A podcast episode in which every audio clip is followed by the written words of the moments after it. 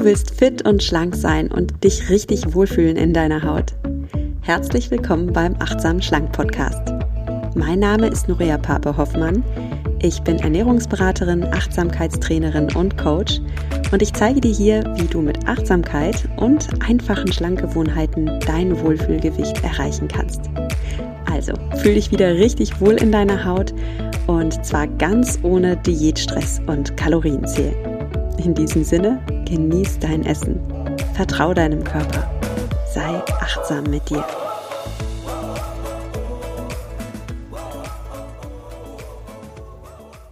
Schön, dass du wieder eingeschaltet hast in den Achtsam Schlank Podcast. Mein Name ist Noria Pape Hoffmann und in meinem Podcast und dem gleichnamigen Buch Achtsam Schlank zeige ich dir, wie du deinen Wohlfühlkörper bekommst. Mit ganz viel Achtsamkeit, mit Selbstfürsorge und mit Wissen, anstatt mit Diät, Stress. Und heute habe ich Dr. Susanne Kirschner-Bruns im Podcast und freue mich total auf unser Thema. Es geht um die Wechseljahre und wie du sie nicht nur meisterst, sondern richtig aufblühen kannst. Herzlich willkommen im Podcast, Susanne. Ja, Noria, vielen lieben Dank, dass ich heute bei dir bin als ja, Gästin und ich freue mich sehr. Ja, du bist wirklich Expertin für das Thema. Ich möchte gleich zum Einstieg mal sagen, womit verbinden die meisten von uns denn Wechseljahre. Also die meisten denken an Hitzewallungen, an Stimmungsschwankungen, an Kilos, die auf einmal am Bauch festkleben und gar nicht mehr weggehen wollen. Und das sind eher negative Sachen. Und das ist ziemlich schade, denn wir Frauen können diese Jahre ab 40, 50 ja auch dazu nutzen, um so richtig aufzublühen. Wir haben mit Anfang 40 viel ausprobiert, Kinderplanung, Karrieregestaltung, Wohnort, Beziehungen. Wir haben viel, viel gelernt über uns. Wir sind, oft haben wir ein paar Dinge auch jetzt ganz gut in trockenen Tüchern. Wir haben ein gutes Gespür dafür, wer wir sind, was wir wollen, wo auch unsere Grenzen sind. Und ich sag mal so, wir sind keine kleinen Püppchen mehr oder Prinzessinnen, wir sind jetzt Königinnen. Und so als starke, strahlende Frauen und Königinnen wollen wir uns natürlich auch richtig toll in unserem Körper fühlen auch in den Wechseljahren, gerade in den Wechseljahren. Und ich würde heute gerne erfahren, wie wir das meistern können. Du hast da einige Tipps im Gepäck und vor allem, liebe Susanne, liebe ich deinen Ansatz als, als Ärztin, als Journalistin, die du bist, aber auch selbst als Mutter, Schwester, als gestandene Frau, die all das selbst erlebt hat, wie du Frauen empowerst, weil du sagst eben genau das, ey, Ladies, wir sind so schöne, starke Frauen und wir können jetzt so viel in diesem Jahrzehnt erreichen, so toll aufblühen. Ähm, wie fühlt sich das für dich als Frau an, diese Wechseljahre schon gemeistert zu haben und ja, als Königin quasi hervorzugehen? Das ist das ist ganz, ganz lieb, auch deine Einführung. Ganz, ganz lieben Dank. Ja, mich selber haben ja die Wechseljahre äh, komplett überrascht. Das muss ich wirklich sagen, obwohl ich ja auch nun mal Ärztin bin. Aber ähm, das Thema, das kommt in den Wechseljahren nicht, äh, in den, im Medizinstudium nicht vor. Und ähm, es ist auch etwas, womit man, wenn man ärztlich tätig ist, ähm, auch in verschiedenen Bereichen nicht unbedingt äh, damit konfrontiert wird. Ähm, das heißt, ich war wirklich, ähm, ja, Mitte 40 und fühlte mich auf einmal total schlapp. Ich schlief schlecht. Ähm, äh, ich hatte Gelenkschmerzen, ich hatte Muskelschmerzen und ähm, ich bin wirklich von einem Arzt zum nächsten gelaufen äh, mit eben immer diesen spezifischen Beschwerden, also mit den Rückenschmerzen zum Orthopäden und mit den plötzlichen Kopfschmerzen zum Neurologen und so weiter und natürlich auch zum Gynäkologen. Und da hieß es immer, ja, ja, das kann, äh, also beziehungsweise es wurde überhaupt noch mal nie dieses Wort Menopause in den Mund genommen. Und, ähm, und wenn, dann hieß es, naja, Sie sind ja noch viel zu jung. Sie sind ja noch super viel zu jung, Sie bekommen ja Ihre Tage noch, das kann ja nicht sein. Und ähm, deshalb hat mich das auch selber sehr überrascht, ehrlicherweise, und ich konnte das auch nicht einschätzen. Ähm, und ich bin wirklich zu diesem Thema gekommen, weil dann ich auch anfing, darüber zu sprechen mit Patienten, also mit Patientinnen, mit Freundinnen. Und plötzlich äh, poppte das alles so auf und alle haben davon berichtet, dass es ihnen genauso geht und dass eben die Wechseljahre schon im Anmarsch sind oder man mittendrin ist. Ähm, ja, es ist eine lange Lebensphase, es ist eine gewaltige Lebensphase, möchte ich sagen. Äh, und ich möchte aber und habe es mir wirklich zur Aufgabe gemacht, den Frauen schon frühzeitig ganz viel Information darüber geben, dass sie eben erstens nicht so hineinschlittern, weil viele, viele Frauen das tun. Viele ähm, verlegen diesen Zeitpunkt, wann die Wechseljahre anfangen, auf sechs, sieben Jahre später. Jede Frau denkt, na ja, wenn ich meine Tage dann nicht mehr bekomme, wenn es die letzte Periode ist, dann gehen die Wechseljahre los. Das stimmt aber nicht. Die gehen fünf, sechs Jahre früher los, bei vielen Frauen noch früher. Und ähm, das ist mir ganz, ganz wichtig, ganz früh mit diesem Bewusstsein da reinzugehen und dann wirklich, wie du gerade schon sagtest, auch diese große Chance und Möglichkeit nutzen zu können. Mhm. Ich finde das eine große Chance, dich jetzt hier im Podcast zu haben, weil du gerade auch sagtest, du bist von Arzt zu Arzt gerannt, immer mit einem spezifischen Problem. Und das kennen vielleicht auch viele hier, die das hören. Du hast ein Problem, du rennst von Fachmann zu Fachmann. Aber das ist mein Eindruck und das finde ich so schade in unserem Medizinsystem. Wir haben viele Experten für Einzelthemen, aber keiner guckt mal das große Ganze an und fügt diese vielen Puzzleteile zusammen. Und du bist hier die Expertin für die Wechseljahre und kannst diese Puzzleteile für uns jetzt mal zusammenfügen. Und das ist echt eine große Chance. Wir werden hier heute über viele Dinge reden, von Ernährung bis hin zu Hormontipps, ähm, Achtsamkeit und so weiter. Bevor wir schon so tief einsteigen, liebe Susanne, was bedeutet denn das Wort Wechseljahre? Können wir mal den Begriff klären? Was wechselt da eigentlich im Körper? Da wechselt sehr viel. Da wechselt einmal auf der medizinischen Ebene die Situation, dass wir Frauen aus unserer langen Zeit der Fruchtbarkeit, in die wir ja hineinkommen, wenn wir in die Pubertät kommen, wo wir jeden Tag äh, oder jeden Monat, Entschuldigung, jeden Monat halt unsere Tage bekommen und unseren Zyklus haben. Diese Zeit der Fruchtbarkeit, in der wir schwanger werden können, die wechselt, man kann fast sagen, wieder in die Zeit der Unfruchtbarkeit. Also so wie wir als Mädchen ja auch nicht fruchtbar waren, so sind wir dann ab einem bestimmten Zeitpunkt, wenn unser Zyklus aufhört, auch nicht mehr fruchtbar. Das ist äh, diese, ja, da kommt das Wort Wechsel auch her. Ähm, es wechselt unser Hormonstatus. Äh, das heißt, wir sind sehr ähm, unterstützt viele, viele Jahre unseres Lebens, also Jahrzehnte durch unsere weiblichen Hormone, vor allem durch das Progesteron und Östrogen. Und diese Hormone, die fangen an zu schwanken. Und auch das ähm, bildet das Wort Wechsel ab. Das heißt, unsere Spiegel, die wechseln immer von hoch nach runter und so weiter. Das erkläre ich vielleicht gleich später nochmal. Das ist das zweite, wo wir dieses Wort Wechsel halt drin haben in unserer, in unserem Hormonstatus.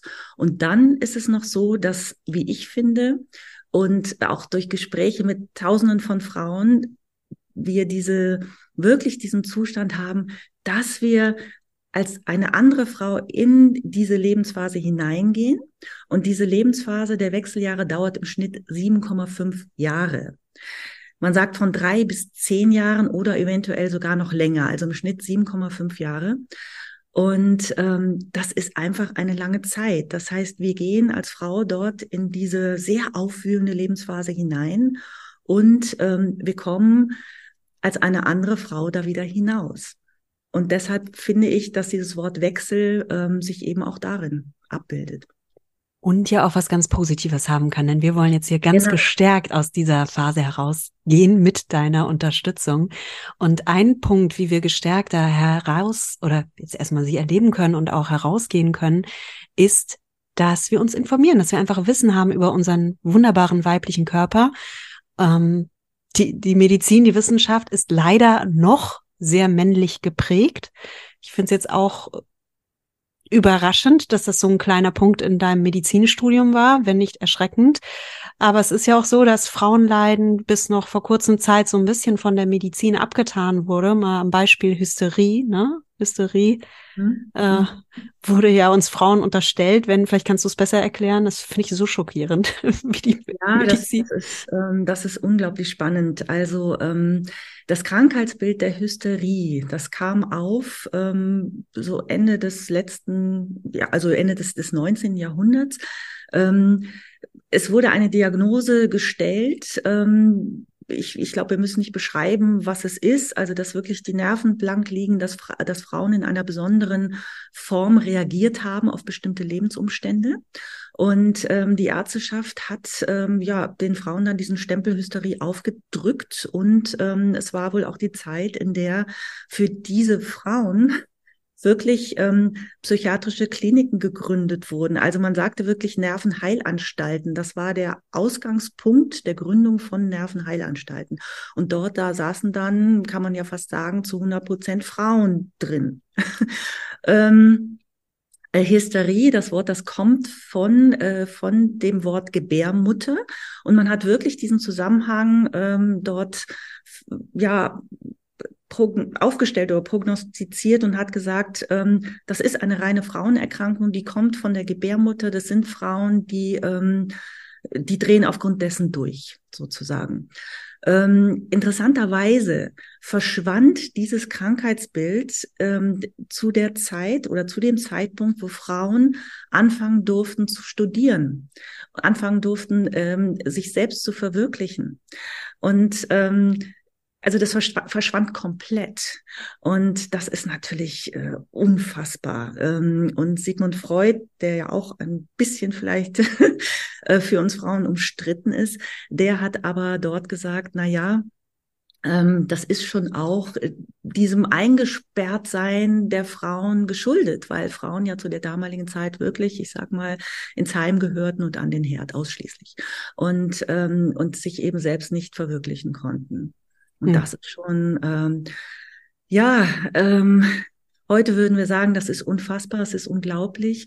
Ähm, diese Geschichten gibt es in der Medizin zuhauf, ja, weil ähm, das lange, lange Jahre oder viele Jahrhunderte eine Männerdomäne war, ganz klar. Ja. ja. Ähm, und deshalb ist es auch so, das hattest du gerade angesprochen, also die Medizin hat schon einen männlichen Blick. Ähm, erst seit ungefähr 20 Jahren schauen wir auch auf die Frauen, also auch die Forschung, auch die Pharmaforschung ähm, schaut, fängt an, jetzt auf die Frauen zu schauen. Das ist dann das, was wir als Gendermedizin bezeichnen. Das heißt, wir schauen wirklich, wo gibt es auch anatomische, physiologische Unterschiede zwischen Mann und Frau? Welche Bedeutung hat das? Und man hat da wirklich festgestellt, dass Frauen einen anderen Stoffwechsel haben aufgrund unserer weiblichen Hormone. Wir haben ein ähm, Unsere Organe sind zum Teil anders aufgebaut. Wir haben eine andere Verstoffwechslung von Medikamenten. Wir haben andere Symptome zum Teil. Wir brauchen andere Therapien. Und das ist etwas, ähm, womit wir heute immer noch zu kämpfen haben, weil ähm, über 70 Prozent aller Studien, die wir haben, also unserer gesamten Daten, die mit Medizin zu tun haben, mit ähm, wirklich mit, mit Diagnostik, Therapie und allem, sind nur auf den gesunden jungen Mann zugeschnitten. Und die Hälfte der Menschheit, ich meine, wir Frauen sind immerhin die Hälfte der Menschheit, kommt da nicht drin vor. Das ändert sich gerade, glücklicherweise und Gott sei Dank. Und ich finde, ähm, das ist auch, ähm, jetzt kommen wir zurück zu unserem Thema Wechseljahre, diese fantastische Situation, in der wir Frauen uns in unserem Alter heute befinden, weil wir sind da wirklich die erste Generation, die von diesen Erkenntnissen profitiert. Einmal von den Erkenntnissen, die jetzt in unserer, in den letzten Jahren wirklich hingehen zu der Frau. Wir haben ähm, die neuen Wissenschaften ähm, der Epigenetik, die nutzen wir. Wir haben die Ernährungswissenschaften, wir haben das, womit du dich beschäftigst, auch ähm, Achtsamkeit, Meditation, MBSR. Also wir haben so viel, was wir als Frauen, die in die Wechseljahre kommen oder die in den Wechseljahren sind, jetzt wirklich nutzen können, auch nutzen sollten. Das ist meine tiefste Überzeugung und ähm, die wir sogar auch als Frauen nutzen können, wenn wir noch gar nicht in den Wechseljahren sind, sondern Ende 30, Anfang 40, Mitte 40 und äh, gerade davor stehen, ja, uns damit auseinandersetzen zu wollen oder zu müssen. Das heißt, wir können auch als heutige Frauen ganz anders in diese Lebensphase hineingehen. Wir können diese Lebensphase ganz anders für uns nutzen. Und ich bin der tiefsten Überzeugung, dass wir eben auch ähm, obwohl das so eine riesige Challenge ist, doch eben auch wirklich gut da wieder rauskommen können. Ja, total. Und ich finde das, wir haben uns jetzt ein bisschen Zeit genommen für diesen medizinhistorischen und fast schon, äh, ja, gesellschaftskritischen Exkurs. Und ich finde es so wichtig, dass wir uns die Zeit genommen haben, weil das ganz viel mit Empowerment zu tun hat. Wir Frauen dürfen uns heute empowern. Und Empowerment heißt eben auch, dass wir Wissen über unseren weiblichen Körper bekommen und eben auch von Frauen, die sich so damit auseinandersetzen wie du. Darum finde ich deine Arbeit so toll, deine Bücher, deinen Wechseljahrekurs, denn das ist eine Form der Empowerment, des Empowerments, Ladies. Also wenn ihr das hier hört, wir Frauen, wir sind eben nicht diese hysterischen Wesen, als die uns Mediziner dargestellt haben, oder das klingt jetzt so nach 19. Jahrhundert, aber ich habe in einem Buch gelesen, es ist leider nicht nur 19. Jahrhundert, bis noch vor kurzem wurden Frauen sehr schnell einfach die Gebärmutter entfernt, wenn die in den Wechseljahren waren, einfach weil man gedacht hat, jo, ist ja jetzt unnötig, brauchst ja keine Gebärmutter mehr. Und das ist, das ist, das ist so wichtig, dass hier ein Umdenken stattfindet und dass wir Frauen uns über unseren Körper informieren. Und darum leite ich jetzt mal direkt über zur nächsten Frage. Lass uns Frauen mal verstehen, was passiert in unserem Körper?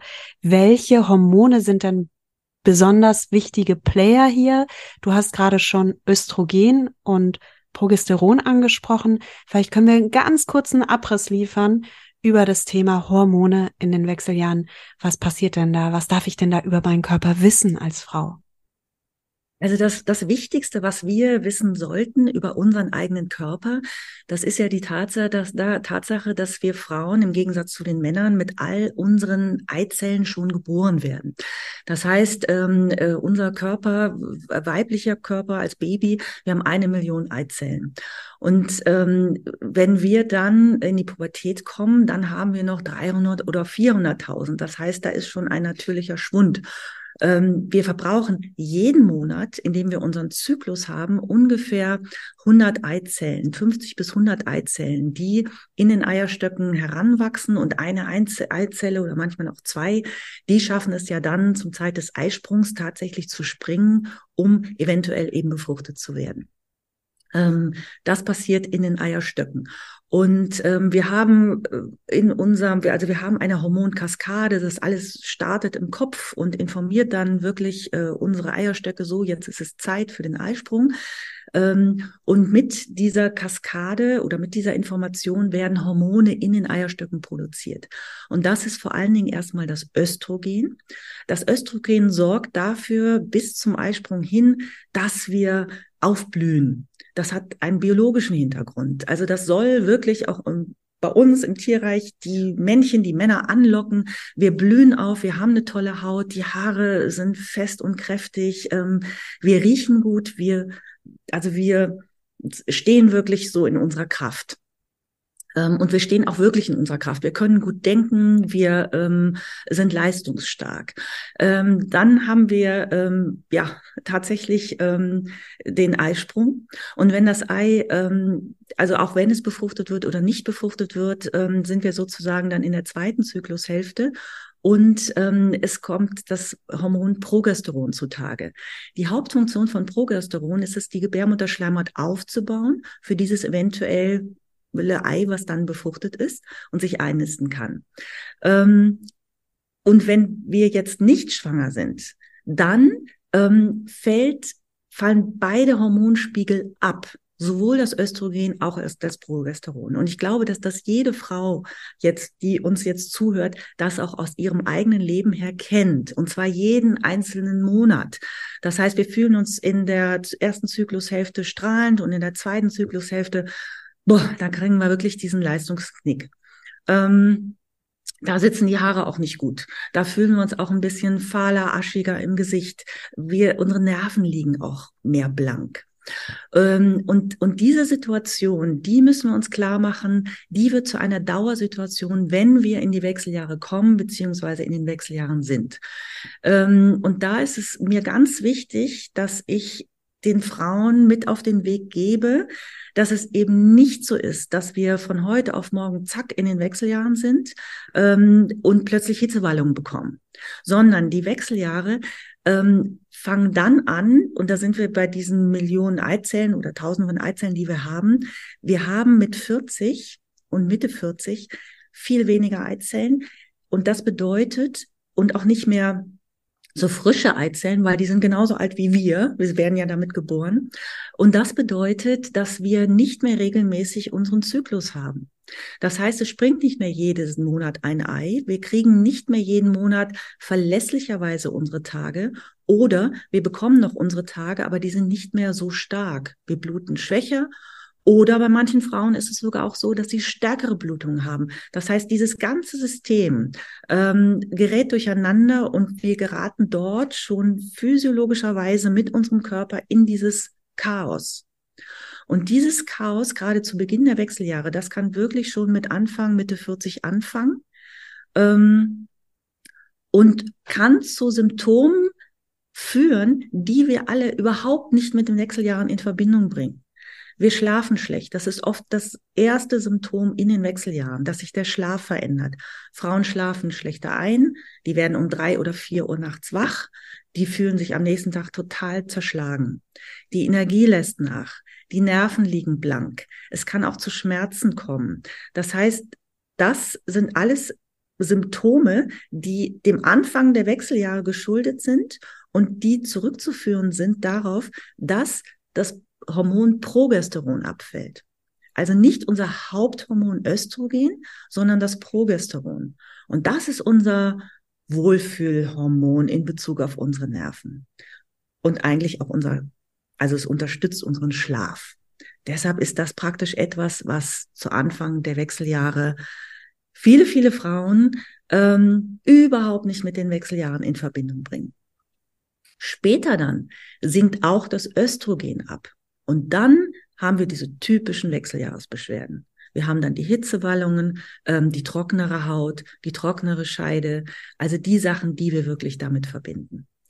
Und das ist mir ganz, ganz wichtig, dass ähm, ja ich das wirklich den Frauen weitergebe und sage, das kann alles schon passieren vor dem 51., 52. Lebensjahr. Man kann seine Tage noch bekommen, aber eben unregelmäßig, stärker, schwächer, was auch immer. Und trotzdem ist das der Beginn der Wechseljahre. Okay, gut. Ich bin jetzt äh, gebrieft und informierter.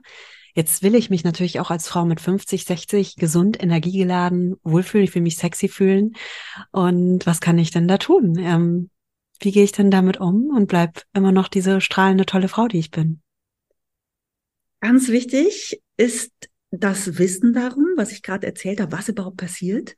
Ähm, also da nicht so hineinzuschlittern, weil das macht oft Panik, wenn man von einem Arzt zum anderen rennt und ähm, nicht die Hilfe bekommt und Unterstützung, die man braucht, dann ist man hilflos. Das erlebe ich, dass viele Frauen wirklich hilflos sind.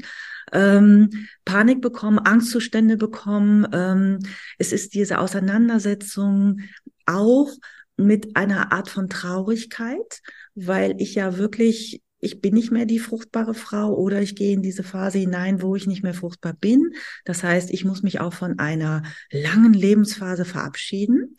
Ähm, und ich finde, es ist ganz, ganz wichtig, mit diesem Bewusstsein da hineinzugehen ähm, und auch diese Traurigkeit zuzulassen, diese Trauer zuzulassen. Ich muss etwas verabschieden ähm, und das anzuschauen. Und das, glaube ich, ist schon wirklich diese halbe Miete.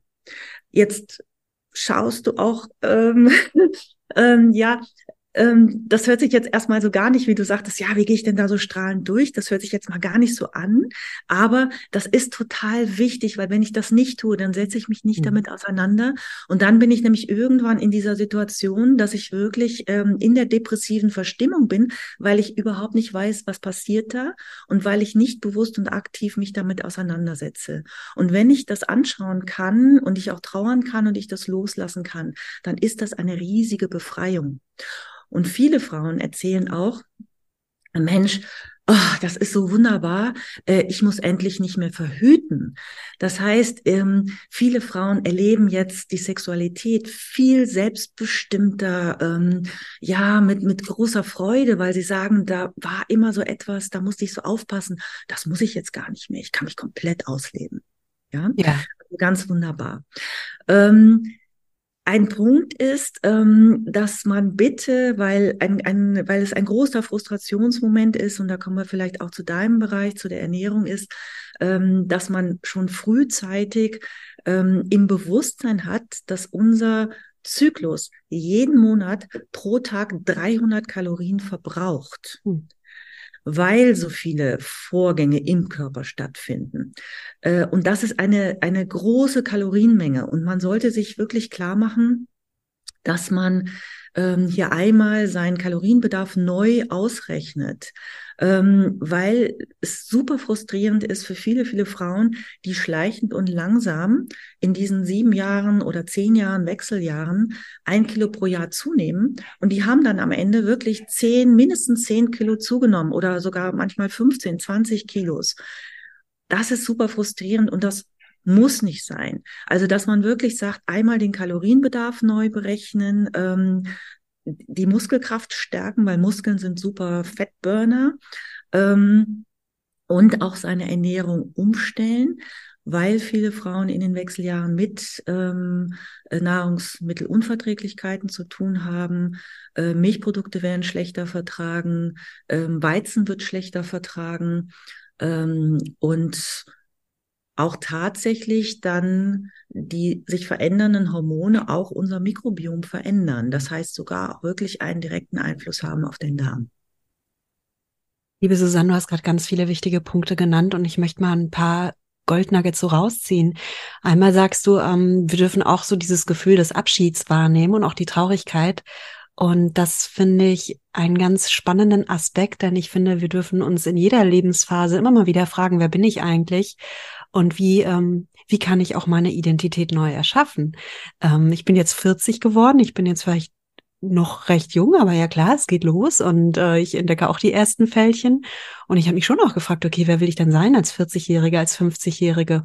Und diese Frage ist ja auch eine Chance, weil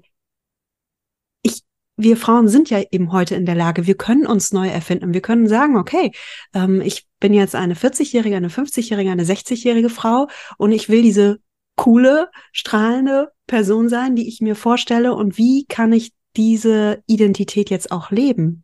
Und es gibt ja auch einen ganz spannenden Aspekt. Du sagtest, viele können jetzt ihren Sex ganz anders genießen. Es ist jetzt nicht mehr so Gedanken an, an Verhütung steht im Vordergrund. Es gibt ja auch noch andere Aspekte, die wir jetzt mehr genießen können. Denn das beschreibst du in deiner Arbeit auch ganz toll. Frauen ab äh, 40, 50 spüren oft so ein bisschen, ähm, so eine neue Stärke und ein neues Selbstbewusstsein in sich, weil dadurch, dass gewisse Hormone nachlassen, wir auch nicht mehr ganz so fürsorglich sind. Und viele Frauen, ich kenne das auch aus meinen Coachings, sind super, super empathisch und sensibel und es ist auch wunderschön. Und sie sind ganz toll für andere da und dürfen dann bei mir im Coaching wirklich lernen, okay, jetzt bin ich mal für mich da. Jetzt achte ich mal auf mich. Was will ich denn eigentlich? Und durch das Nachlassen gewisser weiblicher Hormone finden viele auch so ein bisschen so diese, na, diesen Biss auch, zu sagen, okay, jetzt, äh, wer bin ich denn so als, Jetzt lassen ja. wir uns nicht mehr die Butter vom Brot ja. nehmen. Ich bin eine gestandene Frau und das, das meinte ich auch vorhin mit, ich bin keine Prinzessin mehr. Mhm. Ich bin auch mhm. keine, keine süße Puppe mehr. Vielleicht definiere ich mich auch nicht mehr ganz so stark über mein hübsches, niedliches Äußeres, sondern sage jetzt, ey, in all den Jahren, also ich, und jetzt rede ich mal von mir, ne? Als ich so Anfang 20 war, hatte ich voll so ein Babyface noch. Und ich finde das so toll, nicht mehr wie so eine kleine süße Puppe auszusehen, sondern wie eine Frau. Ich nehme das auf der Arbeit auch wahr. Ich werde ganz anders wahrgenommen und ernst genommen. Dabei habe ich vielleicht als 20-Jährige genau schon was auch was Intelligentes gesagt, aber durch dieses süße Äußere, was wir da haben, durch dieses tolle Östrogen, was uns strahlen lässt, was uns wie so ein juicy Pfirsich aussehen lässt, das ist natürlich toll. Und jetzt als Frauen 40, 50, 60 plus können wir aber auch mal eine andere Facette unseres Frauseins erleben. Die intelligente, tolle, selbstbewusste Königin eben, nicht mehr die Prinzessin. Und das ist auch eine Chance. Also ja, da ist, darf Trauer sein und ne, klar, in den Spiegel gucken und merken, ey, ich sehe anders aus. Und da ist aber auch eine Chance drin. Also das finde ich ganz spannend. Ja, und ich finde, das ist schön, was du sagst, dieses anders aussehen. Und ich finde ja, ähm, wir sind ja heute oft in so einem Bewertungsmaßstab, ja, besser, schlechter, schwarz, weiß und so weiter. Und ähm, ich finde, das äh, wäre schön, wenn wir Frauen das vor allen Dingen auch für uns selbst und aber auch für die anderen Frauen, die wir ja beurteilen, ähm, mhm. wegnehmen. Und dass wir halt ähm, sagen, Mensch, ähm, also dass wir auch Schönheit ganz anders definieren, weil ich glaube, das liegt auch immer im Auge des Betrachters mhm. und das liegt auch immer an einem selber. Das heißt, ähm, wie komme ich dahin, mich selber auch als schön zu empfinden und zwar immer, bestenfalls ja immer sozusagen. Und ähm, äh, und das hat natürlich äh, viel, wie du sagst, auch mit Selbstbewusstsein zu tun. Das hat ähm, mit Ausstrahlung zu tun. Ähm, ich finde, du sagst, ja, die, die älter werdende Frau, die hat was anderes. Ich hoffe, dass aber auch die 20-jährigen Frauen, äh, dass denen das wichtig ist, dass sie ähm, mit Wissen und Bildung und Interesse äh, durch das Leben gehen und sich engagieren. Also das ist, finde ich, nicht nur etwas, was dann später kommen sollte, sondern das wäre toll, wenn die nächste Generation Frauen das wirklich auch schon mitnimmt. Ähm, aber du hast recht und ähm, unsere Hormone unterstützen uns dahingehend. Ähm, es ist so, dass wir Frauen auch immer Testosteron haben. Aber durch die äh, große Menge an Östrogen und Progesteron wird das Östrogen, ich sag mal, unterdrückt. Und wenn Östrogen und Progesteron nachlassen, dann haben wir in der Tat mehr Östrogen, beziehungsweise wir spüren diese Wirkung stärker. Ähm, und das ist etwas, was biologischerweise wirklich tatsächlich auch für Durchsetzungskraft sorgt. Und wir haben noch ein anderes Hormon, das ist das sogenannte Oxytocin, das Kuschelhormon, ähm, was auch bei uns Frauen dafür sorgt, dass wir gerne die Versorgerin sind. Das hat auch einen biologischen Hintergrund, dass wir uns gut um die Babys kümmern, also als Mutter auch gut funktionieren. Ähm, und auch das lässt nach. Ähm, und das führt dazu, ja, dass wir nicht mehr für alles, was wir tatsächlich tun und machen, ähm, geliebt werden müssen. Und das ist eine genau. große Freiheit, die dann kommt. Mhm. Genau. Ja, und dann äh, sagtest du noch etwas, was ich ganz äh, spannend fand. Du sagtest, ähm, ja, liebe Frauen, passt auf, ähm, der Zyklus erhöht ja auch den Kalorienbedarf.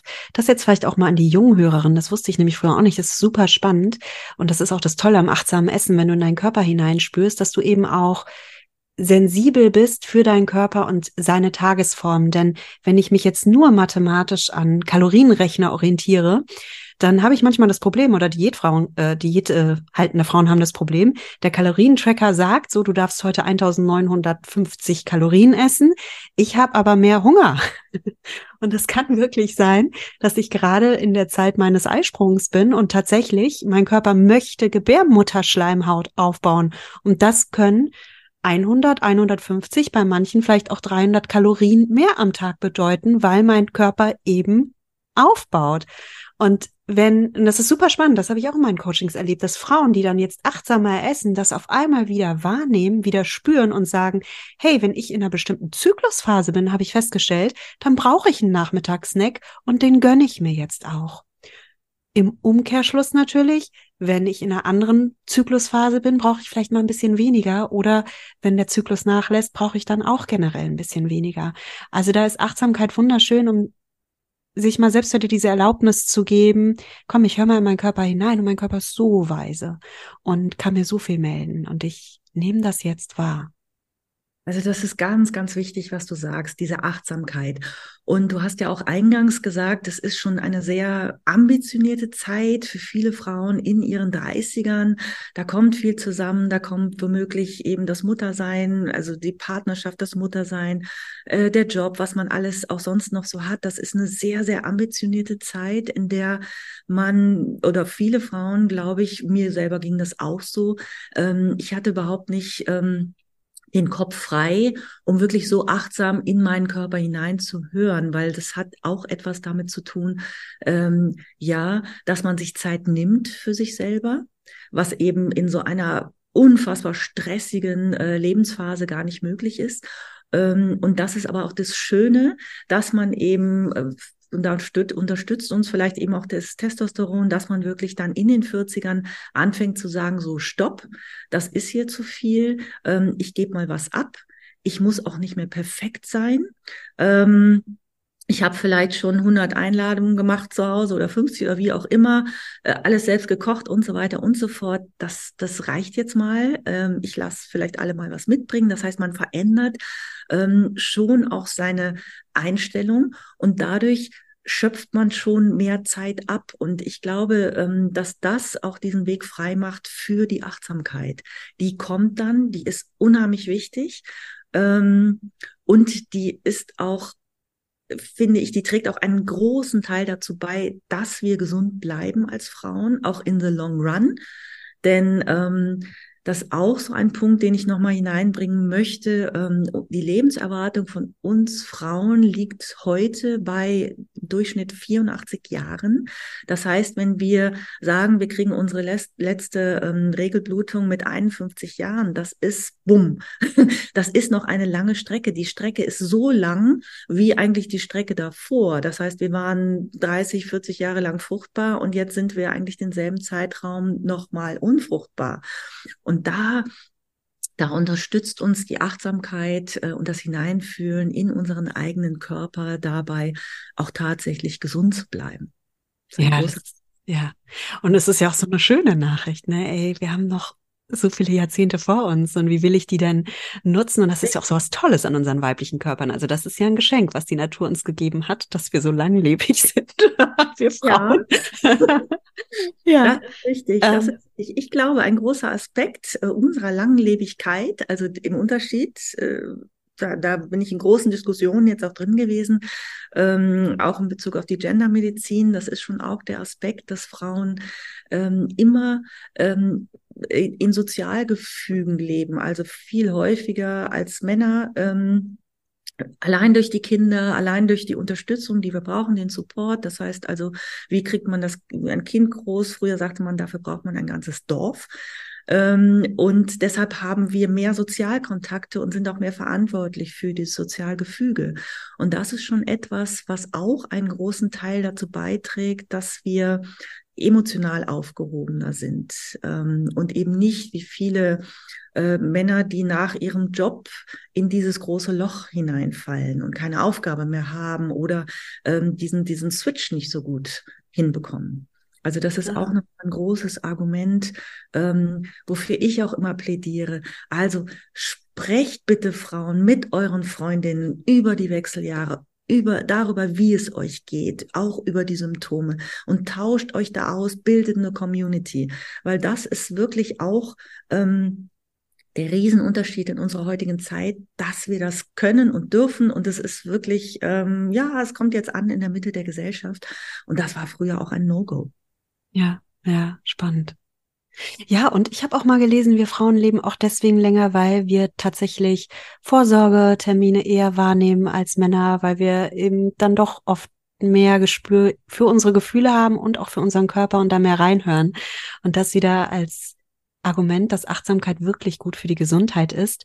Im Übrigen auch Meditation ist ganz wichtig für die Gesundheit. Es gibt ja immer mehr wissenschaftliche Studien, die zeigen, Meditation tut gut, es heilt und ist auch für uns Frauen wichtig. Was kannst du dazu sagen?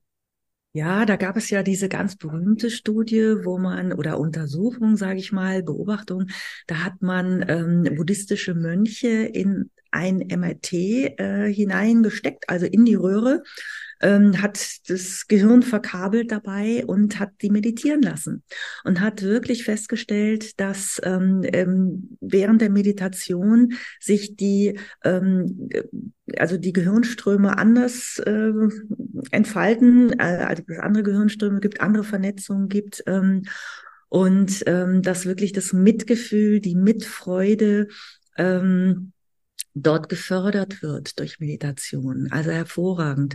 Ähm, es ist bekannt, dass wenn wir meditieren, wir uns wirklich in einen anderen äh, Zustand begeben, ähm, wo ja wir wirklich ähm, äh, unser ganzes System auch einmal herunterfahren. Ähm, wir, wir laufen sehr schnell sonst. Und wenn ich meditiere, dann habe ich einen langsamen Puls, mein Blutdruck beruhigt sich. Ähm, vor allen Dingen, weil in der Meditation ja auch die Atmung eine große Rolle spielt. Das heißt, dieses ganz bewusste tiefe Atmen. Und das hat wirklich Auswirkungen auf unser Herz-Kreislauf-System, auf unser Immunsystem. Und ähm, ist ganz, ganz, ganz fantastisch. Ich sag mal für Frauen und aber auch für alle Menschen, würde ich sagen. Ja. ja. Es ist spannend, dass Meditation tatsächlich auch die Hormone beeinflusst. Ne? Also ich kann jetzt zum Beispiel das Stresshormon Cortisol durch Meditation auch herunterfahren und du beschreibst in deiner Arbeit auch so wundervoll Hormone stehen ja alle in Kontakt zueinander und es ist so ein bisschen, wir können uns Hormone vorstellen wie ein Orchester. Mhm. Und jedes, jeder Instrumentalistin, jeder Musiker im Orchester hat ja eine Rolle. Und wenn da eine Geige dann so ganz komisch quietscht, dann steckt das alle anderen an.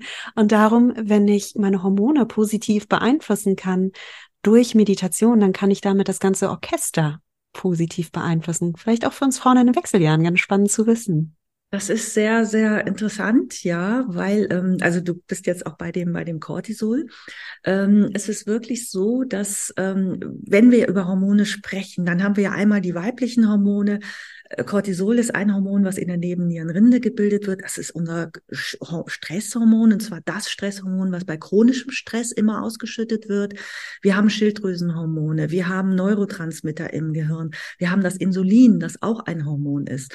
Und äh, die meisten Hormone werden aus Cholesterin hergestellt. Also der Ausgangsstoff ist Cholesterin. Ähm, und da kann es wirklich sein, ähm, oder da ist es so, dass ähm, gerade in den Wechseljahren, wenn unsere Hormone nachlassen und wir wahnsinnig viel Stress haben als Frauen, dann klaut das Cortisol sozusagen einen Ausgangsstoff, den wir brauchen, auch für Östrogen und Progesteron. Das ist so dieser Zusammenhang. Und Jetzt haben wir wieder diese Kurve zur Meditation. Ja, natürlich, selbstverständlich. Ähm, wenn ich regelmäßig meditiere, dann sorge ich dafür, dass mein Cortisolspiegel auf Dauer gesenkt wird.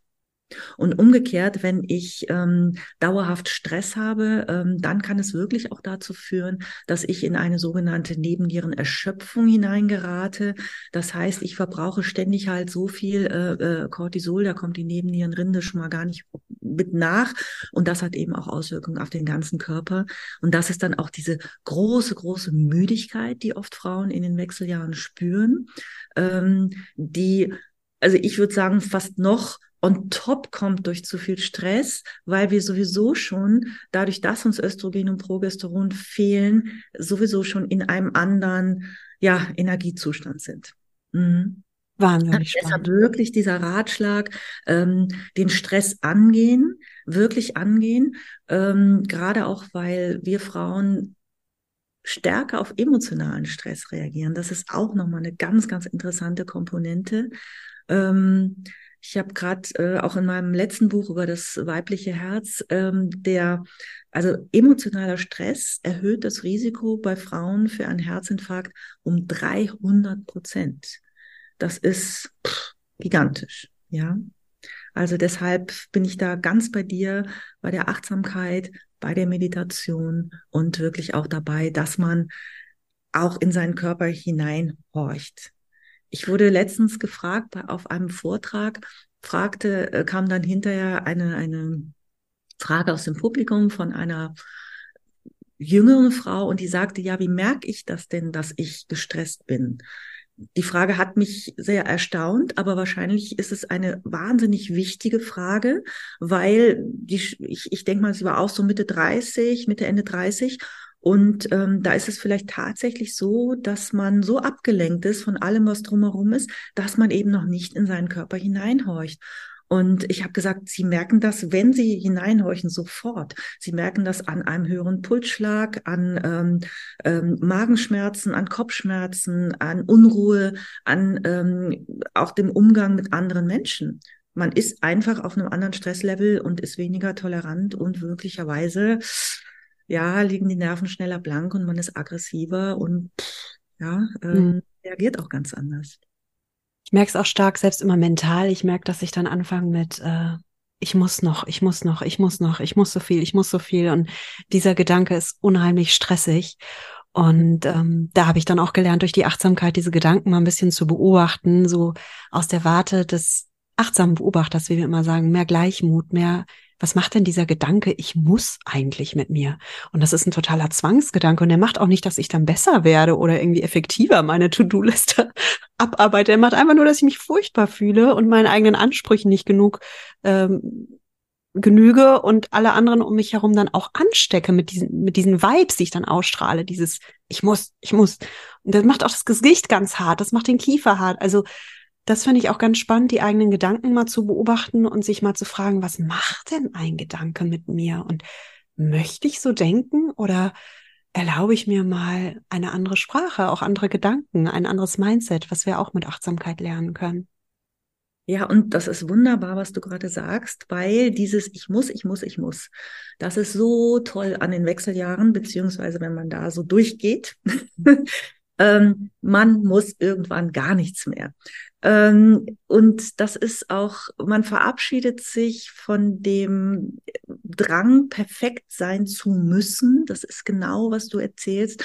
Und das ist schon ein, ein großer Überbau, den wir Frauen da haben. Ähm, eigentlich wirklich viele, viele Jahrzehnte unseres Lebens, dass wir genau diese ähm, ja Vorstellungen, die wir von uns selber haben, ähm, denken erfüllen zu müssen. Es ist gar nicht mal oft so, dass äh, das Außen diese Erwartungen an uns äh, heranträgt, aber wir selber denken als Frauen, oh, ich muss immer wie aus dem Ei gepellt aussehen, ich muss ähm, wirklich hübsch sein, ich muss schlank sein, ich muss ähm, alles wuppen können, ich muss wirklich ähm, Mutter und Geliebte und noch sexy abends im Bett um elf. Also das heißt, ich muss wirklich diese ganzen Erwartungen erfüllen.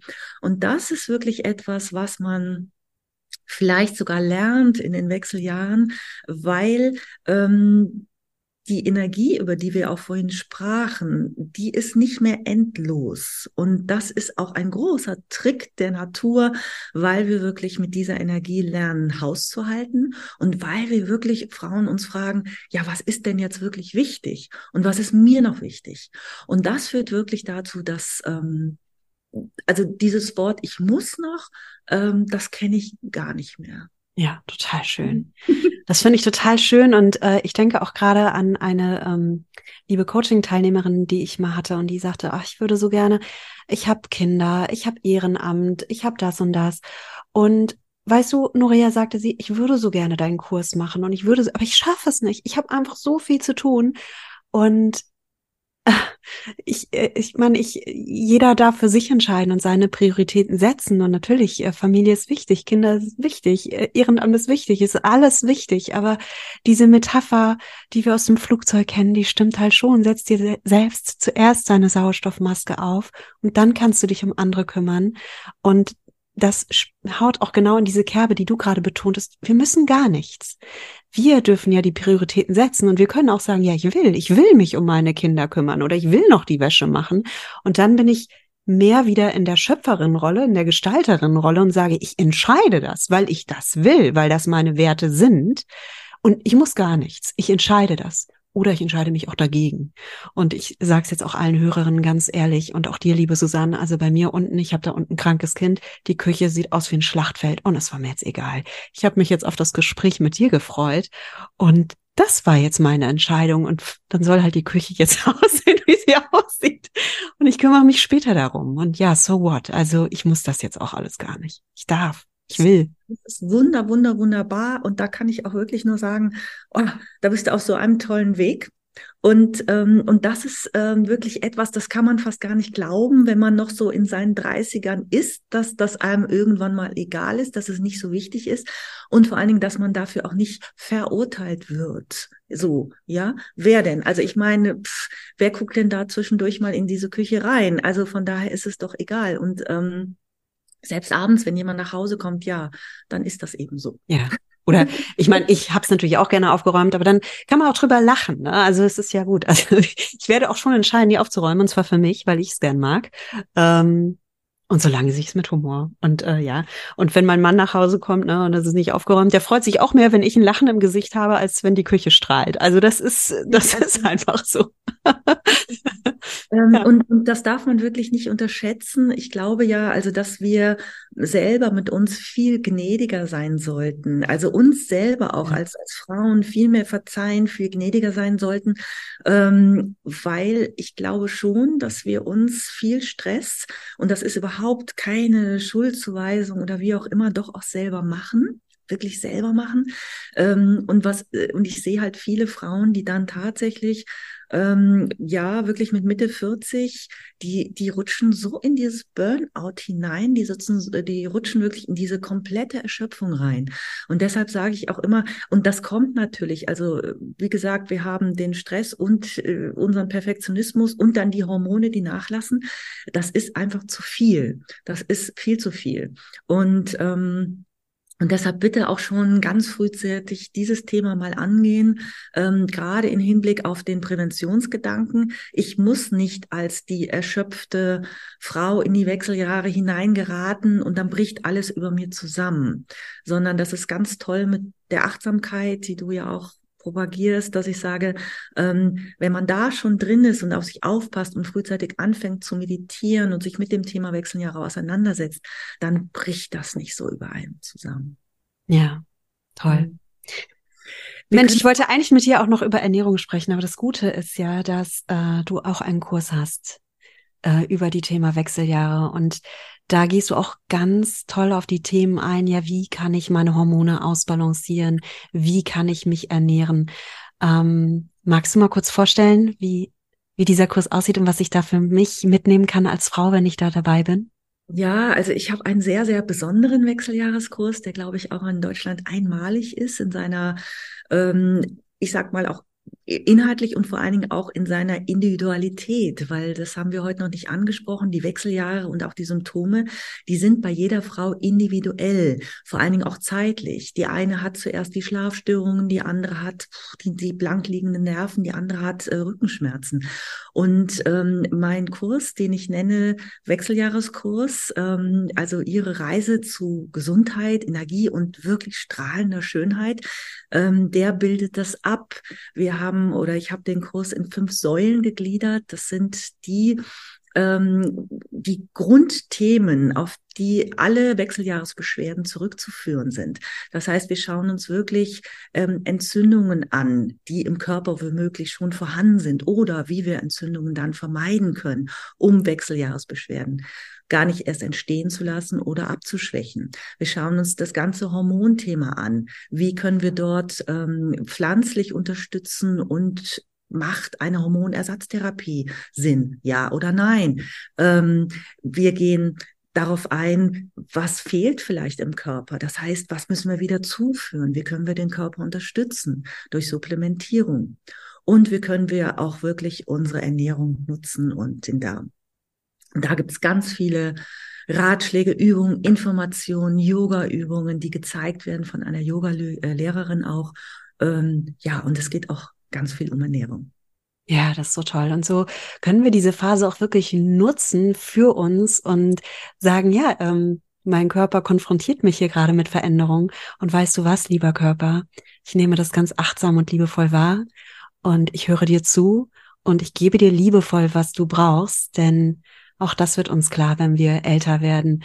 Unsere Zeit auf diesem Planeten ist endlich und genau das macht sie so wertvoll und genau das macht unseren Körper so wertvoll und unser Körper ist das größte Geschenk, das die Natur uns gegeben hat und wir können dem Körper ganz viel zurückgeben, indem wir liebevoll und achtsam mit ihm umgehen. Und somit ist auch dein Kurs eine Einladung, ganz liebevoll und achtsam mit diesem wunderbaren Geschenk umzugehen. Und ja, das äh, finde ich ganz toll. Also ich werde diesen Kurs verlinken und ich freue mich für jede Frau, die da mitmacht und sich da empowert und ihr Frausein genießt.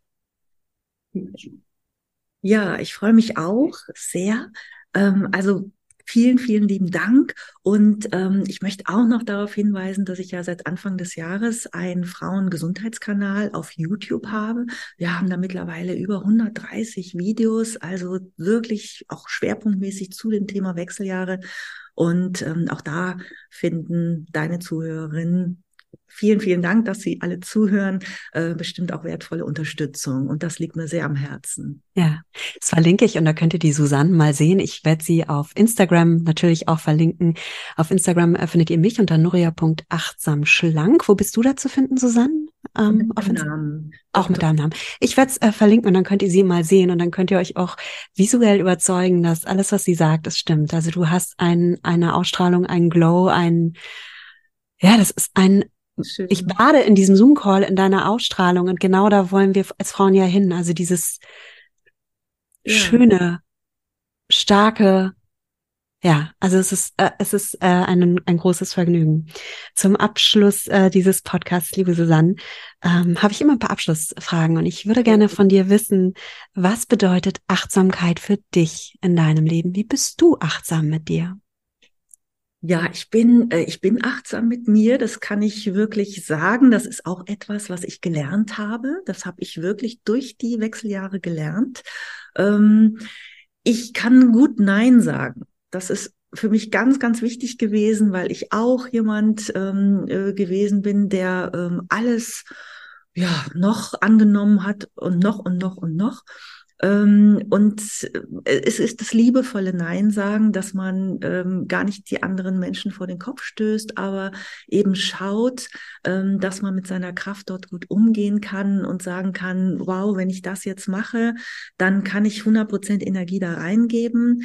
Aber wenn ich dann noch das dritte und vierte und zehnte mache, dann werde ich auch niemandem gerecht. Also dann bin ich selber auch nicht ähm, die beste Freundin oder die beste Zuhörerin. Also das ist schon mal ganz, ganz wichtig. Und ähm, ich versuche, ja, ich sag mal, mindestens drei, viermal in der Woche zu meditieren. Eine halbe Stunde. Spannend. Das ist echt spannend, weil weißt du, dass ich in meinem Meditationskurs genau zu dem Thema sogar eine Meditation aufgenommen habe. Wie kann ich lernen, liebevoll Nein zu sagen? Das ist ein Riesenthema bei Frauen. ähm, ja.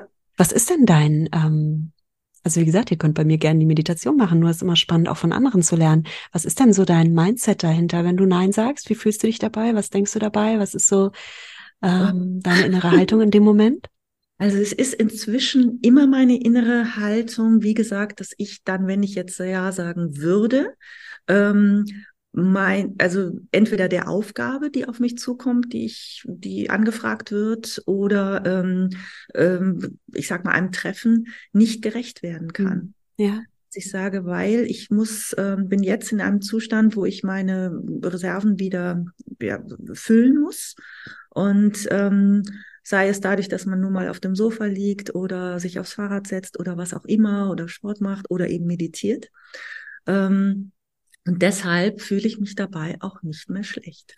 Ja, sehr schön. Mhm. Ja, ich glaube, viele Frauen denken so, nein, ist konfrontativ und ist ähm, ja. Ähm, und das ist es ja gar nicht. Nein kann ja auch ein Geschenk sein. Ich bin authentisch in dem Moment. Ich zeige mein ehrliches, wahres Ich. Ich mache dem anderen damit ein Geschenk, weil wenn ich Ja sage, ist es ein Ja, das von Herzen kommt und das mhm. wirklich wirklich authentisch ist. Und ich mhm. mache natürlich auch mir selbst ein Geschenk und damit auch wieder meiner Umwelt. Denn wenn es mir gut geht, kann ich mehr für andere da sein. Und zwar als mein wahres, echtes Ich und nicht als so eine komische Fake-Abzieh-Person. Und, und mein Tipp ist, dass man das ähm, übt. Es ist ja. eine Übung. Es ist wirklich eine Übung. Und man kann mit ganz kleinen Sachen vielleicht anfangen. Ähm, und ähm, ja, und ich finde, es ist wichtig, dass man dabei ehrlich ist. Also man muss nicht immer sagen, boah, das ist mir jetzt zu viel, aber man kann schon sehr ehrlich sagen, ich habe leider etwas anderes vor, das nächste Mal gerne.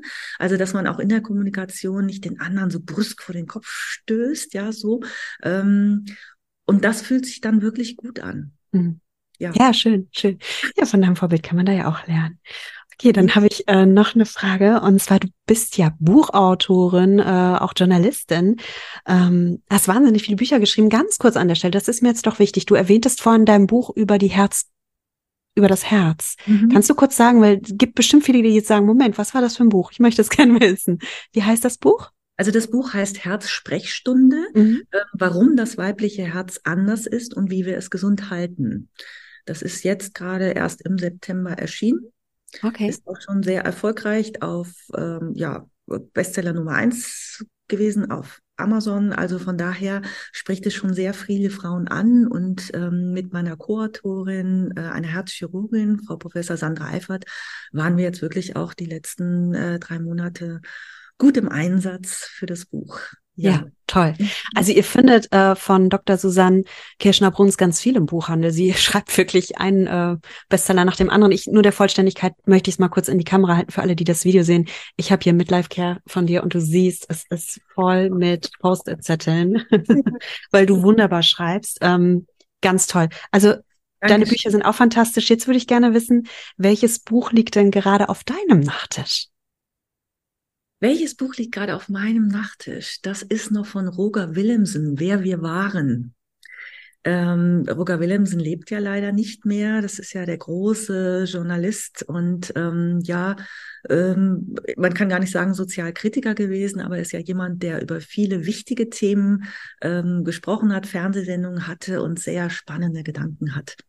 Und das ist ein Buch, das jetzt auch, glaube ich, schon acht Jahre alt ist. Und ähm, er, er denkt über die Zukunft nach, die eigentlich jetzt schon angefangen hat. Ja. Was hast du von ihm gelernt? Du bist eine Frau, die selbst ganz viel lernt. Was hast du von ihm gelernt? ähm, also er hat eine große Menschenliebe. Und das ist immer etwas, was mich sehr demütig macht und ähm, wo ich finde, wo wir alle ja gerade heute in dieser sehr stark politisch aufgeheizten äh, Situation, äh, nicht nur in unserem Land, sondern überall doch immer wieder, finde ich, mehr in diese Demut hineingehen sollten, nicht alles schwarz und weiß zu sehen, sondern ähm, ja, wirklich unser, über unseren Tellerrand hinaus. Ja, schön, spannend. Ähm, liebe Susanne, das war ein Gespräch voller kleiner Goldnuggets. Und wenn du zum Abschluss dieses Gesprächs ein Goldnugget herausfischen darfst, welches wäre das verbunden mit einer Aufgabe, die die liebe Hörerin noch in den, vier, in den nächsten 24 Stunden umsetzen kann? Denn ne, wir dürfen auch nicht nur hören, konsumieren, sondern auch tun. Also welches Goldnugget nehmen wir und welche Aufgabe leitet sich davon ab? Also ich würde sagen, wir nehmen wirklich auch, das ist ja auch in unser beider Sinne, die Achtsamkeit heraus. Und es gibt ja aus dem MBSR, das ist der, das ist Mind-Body-Medizin, wirklich diese Achtsamkeitsübung, wo man eine Rosine in den Mund nimmt und ähm, an dieser Rosine wirklich einmal zehn Minuten lang herumkaut. Also man nimmt die Rosine in den Mund und ähm, befühlt die, äh, achtet auf den Geschmack, ähm, beißt die vielleicht einmal durch, guckt, wie sich das anfühlt. Äh, du sagtest jetzt zwei Minuten, also das muss man auch nicht zehn Minuten machen, aber das ist so eine kleine Achtsamkeitsübung, die Achtsamkeitsübung, die wirklich sehr viel Gold wert ist. Das würde ich sagen, ist hier der Golden Nugget. Ja. Schön. Schön. So, und wer mehr von dir wissen will, wer Lust hat, sich als Frau zu empowern, wer Lust hat, selbstbewusst und, und strahlend in diese neue Lebensphase zu gehen und natürlich auch daraus hervorzugehen ähm, und diese neue Lebensphase als eine Chance sehen möchte, der findet dich, liebe Susanne. Wo kannst du es uns noch mal kurz zusammenfassen? Es ist alles in den Show Notes, aber es gibt auch Menschen, die einfach nur hören wollen. Also wo finden wir dich überall? Ja, also mein Name ist Dr. Susanne Kirschner-Bruns und ähm, ihr findet mich oder lieber Zuhörer, Sie, ihr findet mich äh, unter meinem Namen auf YouTube und natürlich auch bei Google, bei Amazon ähm, und ähm, auch, wie gesagt, es gibt den Wechseljahreskurs. Es, ihr findet mich auch auf der Plattform Holistic House. Mhm. Also da bin ich überall vernetzt und ähm, einfach mal nachschauen. Und ich glaube, das ist mittlerweile ein großer Blumenstrauß den ich wirklich auch den Frauen anbieten möchte. Sehr schön. Von, von 30 bis über 60, da ist wirklich ganz, ganz viel. Also die Frauen liegen, Frauen und Frauengesundheit liegt mir wirklich sehr am Herzen. Ja. Vielen lieben Dank für dieses Gespräch und ähm, ja, für, für deinen Beitrag und deinen Strahlen. Das ist absolut ansteckend und ich freue mich, dass ich dein Buch hier liegen habe, dass ich jetzt mit dir sprechen konnte und freue mich für jede Frau, die sich da empowert und diesen Weg auch geht. Danke. Liebe Nuria, ich muss mich bedanken für die Einladung. Das hat ganz viel Freude gemacht. Ähm, ich nehme auch ganz viele Anregungen mit, immer wieder und auch ähm, fand das ganz großartig, auch mit welcher, mit welchem Herzblut und mit welcher Liebe du das machst. Und auch als interviewte, ähm, fühle ich mich sehr, sehr gut aufgehoben. Vielen lieben Dank. Danke dir. Ja, ihr Lieben, das war das Gespräch mit Dr. Susanne Kirschner-Bruns. Wenn ihr mehr von ihr erfahren möchtet, findet ihr die Links zu ihr in den Show Notes. Und mich würde jetzt interessieren, wie hat dir das Gespräch gefallen? Was nimmst du daraus für dich mit? Und wünschst du dir mehr medizinische Themen oder welche Themen möchtest du gerne im Podcast haben? Schreib's mir gerne. Du findest mich zum Beispiel auf Instagram unter Nuria achtsam schlank, nuria.achtsamschlank oder auf Facebook unter Nuria Pape achtsam abnehmen ohne Diät oder du schreibst mir einfach mal eine Mail an info@achtsamschlank.de. Ich freue mich von dir zu hören, von dir zu lesen und verabschiede mich wie immer von dir mit den Worten: Genieß dein Essen, vertrau deinem Körper, sei achtsam mit dir. Deine Nuria.